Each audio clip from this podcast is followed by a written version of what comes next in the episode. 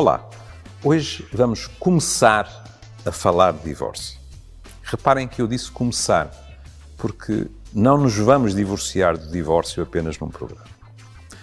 Vamos primeiro às palavras e ao peso que elas têm, e não só as palavras. Em termos gerais, quando se fala de divórcio, a nossa associação livre é com o casamento. As pessoas casam-se e depois, como diria o Solar Palice, umas continuam casadas, outras divorciam-se. Mas nós sabemos os números estão aí, que cada vez mais pessoas optam por viverem juntas, coabitar o que quiserem e não casarem, seja no registro religioso, seja no registro meramente civil. Poderemos falar de divórcio da mesma forma para os dois grupos? Sob muitos aspectos, sim. O que nós temos é uma ligação entre duas pessoas que têm uma intenção de se projetar no futuro. Mas provavelmente já descobriram a minha paixão pelas duas faces das moedas.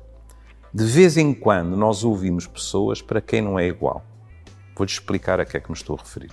Cada vez é mais frequente ouvirmos casais que viveram juntos durante X tempo e depois decidiram, quase como nos jogadores de futebol, pôr o preto no branco. Assinar um papel.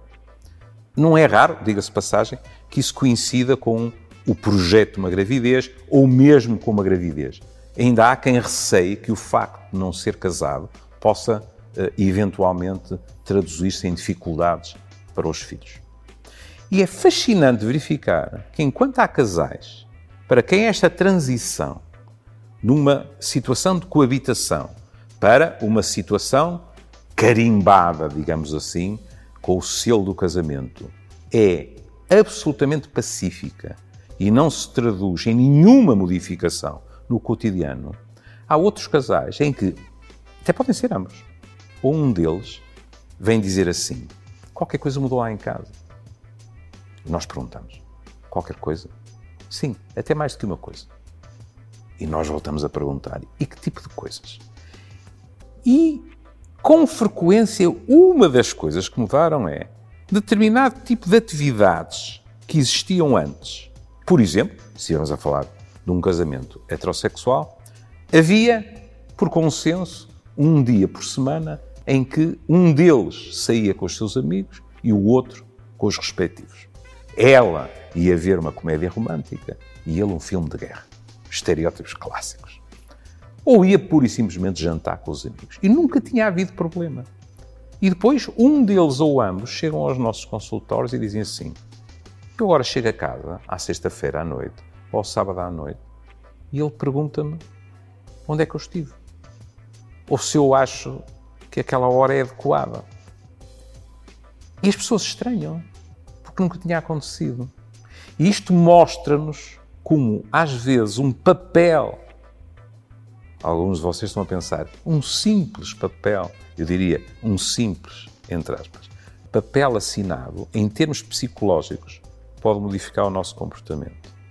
Porque agora o outro é o nosso marido ou a nossa mulher e de repente surge à superfície um certo instinto de posse, uma ciumeira que não existia antes, uma preocupação com o que a sociedade pode pensar que não existia antes. E tudo isto porque, em termos simbólicos, as pessoas passaram a estar casadas.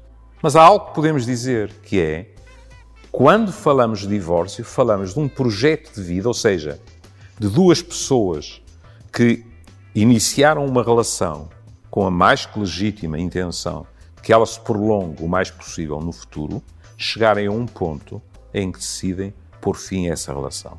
Razões aos molhos. Eu sei, nós temos tendência a pensar imediatamente surgiu outra pessoa. E é verdade. Às vezes surgem outras pessoas. Não por acaso eh, é habitual que seja no trabalho. Basta pensarmos que muitos de nós passam mais tempo com os seus colegas de trabalho do que com os seus cônjuges. E às vezes falamos das nossas vidas, e às vezes trocamos confidências, e às vezes pode saltar uma chispa e acontecer qualquer coisa. Mas não só. Temos que ter a noção que há situações em que duas pessoas, ao longo dos anos, evoluíram em direções diferentes. Passaram a esperar da vida coisas diferentes. e começa a haver sintomas, uns silêncios, algo que as pessoas nos dizem que é ao fim de semana saímos com um grupo de amigos e nós, marotos e com muitos anos de experiência em cima, dizemos e sozinhos? E a resposta vem honesta, cândida: sozinhos hoje em dia não saímos. Isto em geral não é de bom pronúncio.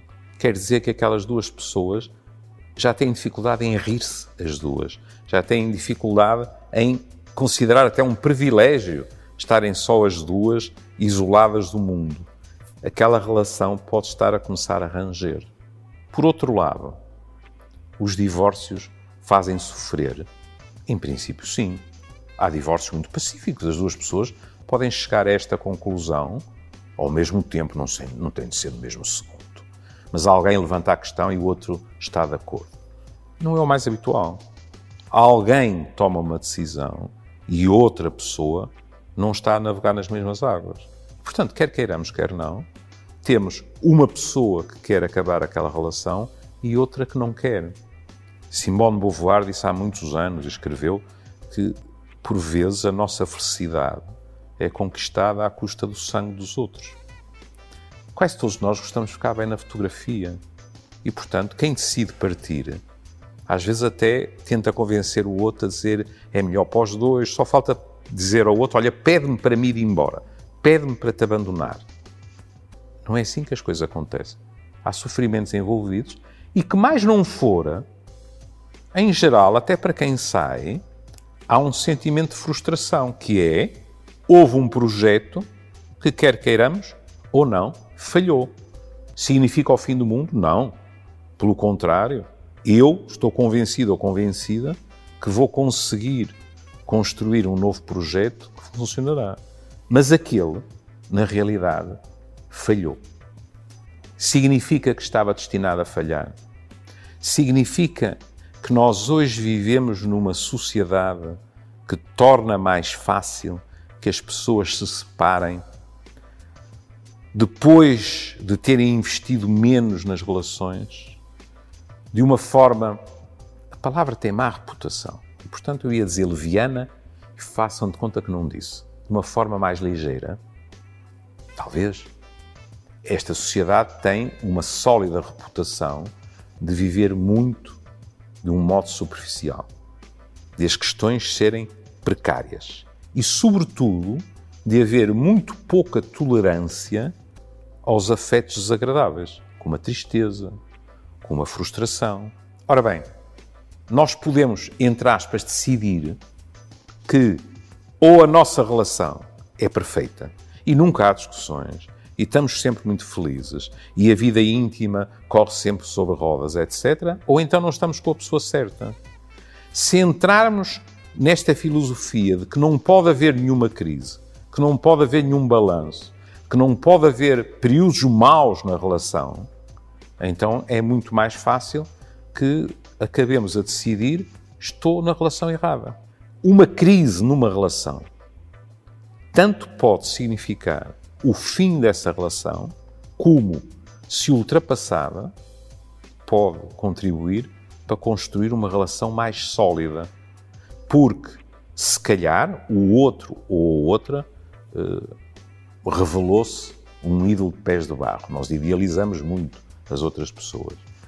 Mas, depois do choque sofrido e digerido, a relação, arrisco-me a dizê-lo, torna-se mais humana.